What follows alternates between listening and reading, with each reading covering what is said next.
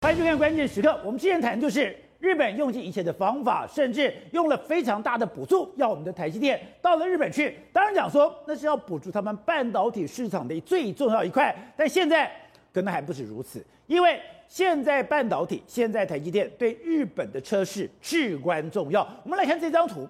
过去我们都知道日本的车市它是独霸天下的，不管它的丰田不管它的尼桑，都有在全世界一席之地。可是你发现？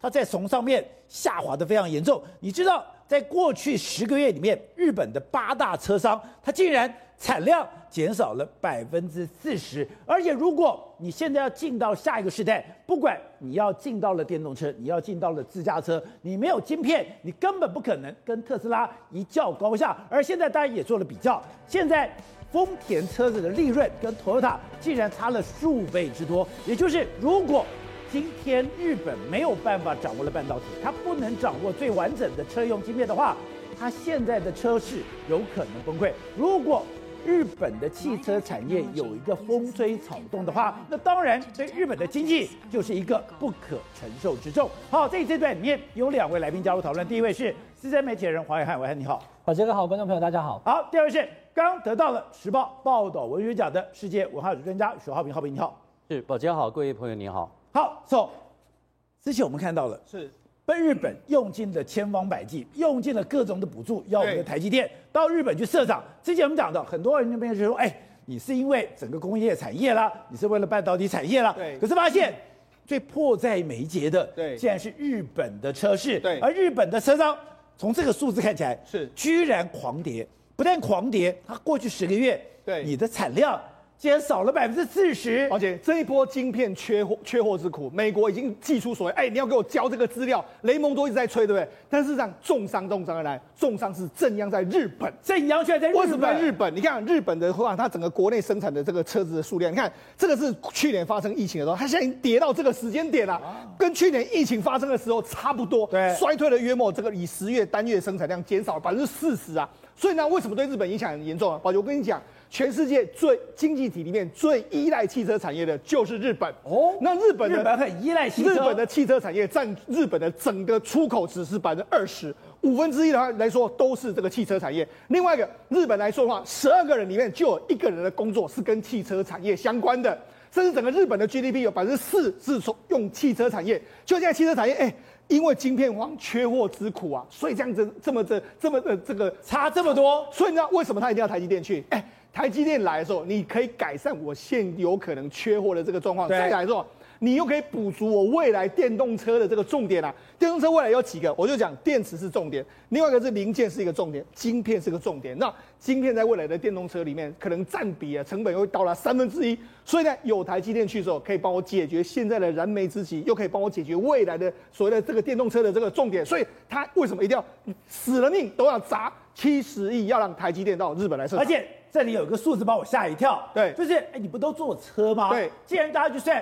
特斯拉的获利，对，跟 Toyota 的获利，对，我们知道 Toyota 已经是非常会去省成本了，没错。而特斯拉的获利，每一台车获利，竟然是丰田的三倍以上。对，实际上这个数据来说，你就可以解释，很多人都觉得很奇怪，哎。丰田的卖一千多万辆车一年哦，那 Toyota 一年啊，这个特斯拉一年五十万辆，为什么特斯拉的市值这么高？我跟你讲，从这个点就可以看得非常清楚。为什么呢？因为丰田每一辆的这个利润，它可以赚二十五万日币，但是特斯拉一台车可以赚七十五万日币，差这么多，它是你的三倍。那是你的三倍的意思是什么？我可以跟你杀价竞争，也就是说我降价的时候呢，我杀到会把丰田挤出市场。对，所以对丰田来说的话，为什么特斯拉压力这么大？为什么它一定要跨入电动车市场？从这些数据来说，你都可以看。到那个端倪。好，我们看到现在 Toyota 这个世界霸主，对，看到现在国内的年销量，对，竟然减少了百分之四十一，对，它的海外销量居然减少了百分之十五点七。所以，我们刚才讲到嘛，它从同起日本八大车商像。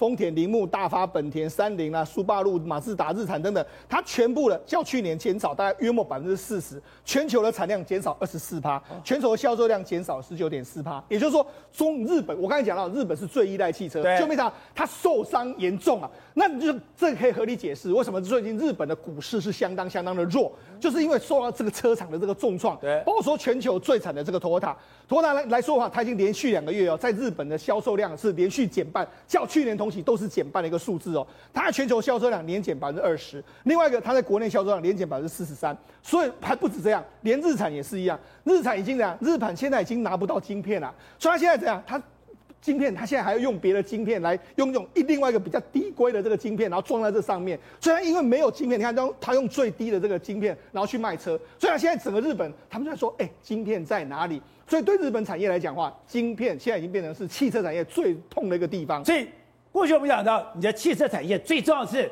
你的引擎。对，现在对汽车产业最重要的是你的晶片了。对，现在全部晶片缺货。那晶片缺货之后，你看导致什么？那以前日本人其实不太爱买这个二手车，因为日本的新车其实相对而言很便宜。就不像现在呢，因为没有新车，所以呢，现在的日本这个二手车车，你看这是日本的一个二手车，它过去哎，在这个店里面来说，到处都是车子啊，就不像哎，现在你去拍。哎，车子现在他们这个车库已经空荡荡，大家都在买，甚至还有人说了，哎，我在这个立木县这个地方，就居然由这个从青森县跑过来，从东北青森县，他跑了好几百公里，然后去未来这边买一台车，那还不止这样哦，你知道，实际上因为我们知道前一阵子这个日本刚办办完奥运嘛，那奥运有非常多这个奥运当地的使用的车子，现在也卖出来，哎，他们都去抢这个奥运的车子啊，为什么又要抢？因为显得很便宜啊。那除了这个之外，甚至连这样目整个日本的二手车车市买不够之后，他们现在去买什么？去买这个轮，呃，这个所谓的这个二机车，所以整个机车销售量也是一个暴增的一个情形。另外就是台积电这次去日本，对，跟他合作的厂商，对，都是车厂，也就是车用零件厂商，对，大家才恍然大悟。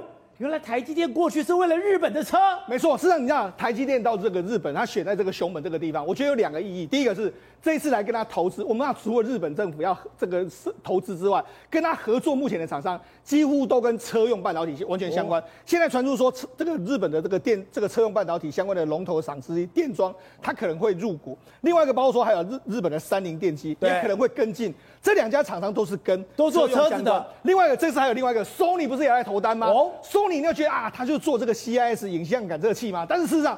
它未来除了在这个地方做影像感测器，是专门 for 电动车的需求之外，它还要做一个镭射雷达的这个传感器。这是什么东西？就是赖打，也就是说未来、哦、未来这个这个算是个雷达。你看它发射出去之后，可以侦测周边相关的物品，还有侦测最近的车子，这些都是跟完全都跟车用相关。所以它其实到日本的这个九州去呢，是跟车用半导体都有非常绝对的这个关系。所以。今天台积电为什么日本千方百计要去争取台积电？今天看到他的合作厂商，还有他去了九州的熊本，对，那根本就是汽车之乡。而且除了这个，我们知道，除了为了日本的汽车产业之外，还有另外一个，台积电去了呢，可能会让日本的熊本或者日本的细谷呢重新再点燃。为什么这样说？你看，事实上这是日本这个九州的这个地图，这是九州的地图。九州地图里面，九州在过去一段时间就是日本的半导体重镇，就在这个地方。你看，这是过去一段时间九州的这个生产 IC 的这个这个数字。你看，它曾经在二零一零一二年的时候来到高峰，之后就又又往下坠，现在慢慢慢的又往上才往往往上起来。现在为什么？因为他们在过去一段时间，你看在那边投资的非常多，包括说像瑞萨、Sony 啦、京瓷啊，还有这个很多很多厂商，这个京东京电子啊，他们在那个地方，现在连这个。TSMC 都去了，所以现在等于是肩负说日本半导体的这个重镇就在这个地方，然后连台积电都去了，所以台积电是跟 Sony 跟三菱电机在一起的。对，所以你就知道说这个地方来说的话，为什么这一次日本政府要砸这么多钱，而且要在熊本，因为它原本就已经是日本的细岛，那你台积电又去了之后，未来你看 Semco 在这个地方，那 Semco 是什么？Semco 其实它就是做这个细晶圆的全世界第一，去化成就是做很多半导体材料的第一，那晶瓷也做了非常多半导体材料，所以等于是说。他到那个地方去呢，又可以带除了带动这个瑞萨这些 Sony 这些公司之外，他又可以带动这个在这个九州本地当地的所有的半导体的这个设备。所以为什么他会选在这个地方？这完全是日本的一个战略考量，请你到这个熊本这个地方来设这个这座厂。所以他是把整个工业基础都拉抬起来。对，所以那日本人形容说，这个细岛九州这个地方有可能会重新复活。这个其实对于九州当地来说，他们都很乐见台积电到那边去投。而且他们现在。还要去供电池，对，像我刚才讲的，整台车上面有三个东西，对，第一个我的电子，我等于说我的半导体，对，还有我的马达，再加上我的电池，对。现在如果台积电来了，对，我的半导体没问题了，我的马达本来就独步天下，对。接下来我再有电池，而且它现在要进到固态电池，对，没错。事实上，对日本来讲的话，发展所谓的电动车呢，它可能有可能会后来居上。后来居上原因是说，你看台积电去了，帮他补足了 IC 半导体之后，加上说他原本刚才宝杰讲到马达或是电装，那个日本本来就已经技术很强，另外一个三分之一就是带电池。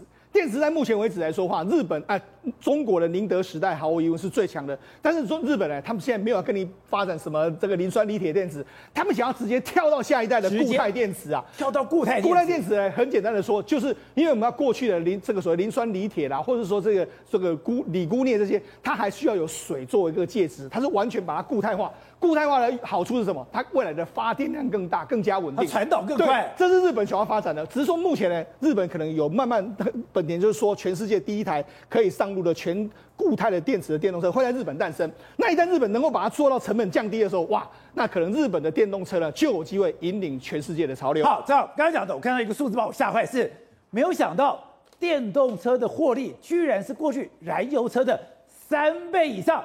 电动车这么好赚，当然很好赚了。哎，现在已经算出来了，丰田就 Toyota 一台车的利润大概二十五万日元哦，就是每台每卖一台车，我利润是二十五万日元。可是特斯拉利润是七十三万日元啊，是差三倍。为什么差三倍？很简单嘛，我们大家开过车就知道，你开个五千公里或一一万公里去保养，对不对？保养的时候呢，哎，那个丰田要有车厂，要有员工帮你侦查断水，然后帮你换机油，机油也要钱，人也要钱，就能就赚你五千块保养费。可是特斯拉啥事不用干哦，它光是卖你这个自驾软体更新，一个月就一九九美金，就六千块。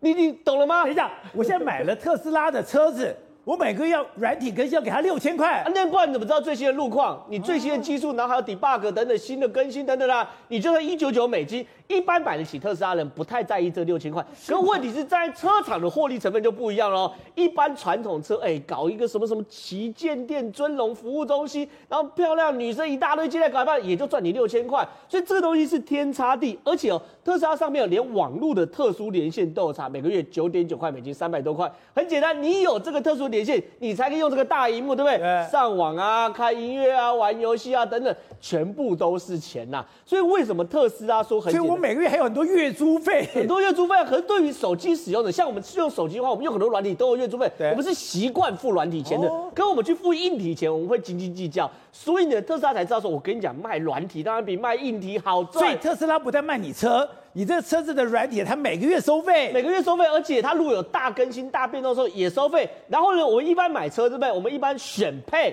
选配，比如说什什么什么好一点的轮框，好一点的的的的什么钢圈等等嘛，对不对？可问题是特斯拉选配是选什么？选软体部分。我选配那软体，问题是哦，我们选配硬体这个东西是有成本的。可选配软体，抱歉，我程式码写出来后，我就 copy 给你而已，没有成本。所以特斯拉或者是说电动车真的太好赚。所以现在全日本现在。一开始，原本丰田社长不是咬哎铁齿哎，说传统车厂不搞电动车，对，日本是赶不上电动车。结果呢，刚讲完，现在丰田最新的电动车 BZ4X 要上市了。我们现在看这 BZ4X，等于是集中。丰田所有的技术，原本社长还很贴纸不做，对不对？就你知道吗？他比谁都爱做电动车，现在做出来先进到什么？对，先进到什么程度？你知道吗？它的车顶是太阳能板呐、啊，所以换句话说，这是我们平常开玩笑说，有我有没有可能边开车边充电？就是这个可以做到，而且它的锂电池是太阳能板，真的是太阳能板啊。然后呢，它的锂电池，哎、欸，十年后还会有百分之九十以上的电量，表示它的回充的状况是非常好、非常好的状况。所以我一边开车一边充电，一边开车一边，然后我的电池还可以用很久。对，但是太阳能下午不会发电，我们大家跟大家聊过很多。然后冬天也不充电，所以有一点是虚头的味道。可关键来了，你看这个是 BZ 4S 你现在可以看到这是 SUV，就是休旅车车型，对不对？丰田是全面进攻电动车哦，到二零二五年要有十五个车型哦，十五个车型你可以想到，除了休旅车之外，一般的房车。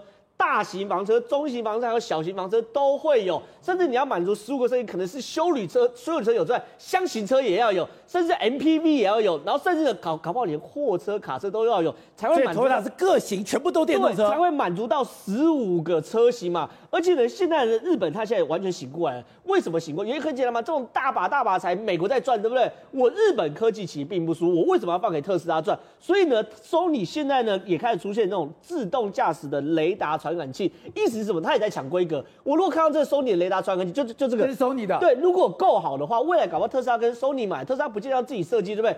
它的精度到什么程度？三百公尺外十五公分的误差，所以是非常非常好误差。它如果是三百公里是十五公分误差的话，三百公尺，但如果前一百公尺的话，它误差可能只有三公分、两公分的，所以是非常非常好的。但是 Sony 当然做得出来，因为它本来就在做感测器等等，Sony 是非常非常擅长的。甚至呢，我们知道下一个状况是什么？是电池之争，对不对？日本有全世界，对不对？我现在在这个马路上面，我真的透过这个光达，我可以把我周遭的状况掌握的非常清楚，跟我眼睛看到一样吗？啊，比你眼睛看到的更好，这才是大问题。因为你在晚上，你视线是不好的，而且你看不到你前后左右的。像这种感测器，你只要装了够密，前后左右或四十五度角都有装的话，对你事实上是可以在你的车内的电脑。直接看到你周遭所有的状况了，它会比眼睛还更好，因为这种雷达感受器是没有太阳光或是视线上的问题的。所以呢，Sony 在做这，当然也不是只有 Sony，现在特斯拉也在做，一些双 B 的车厂也也在做。但简而言之，Sony 现在是要吃这样的市场，电动车啦、自驾车啦，你想到的都是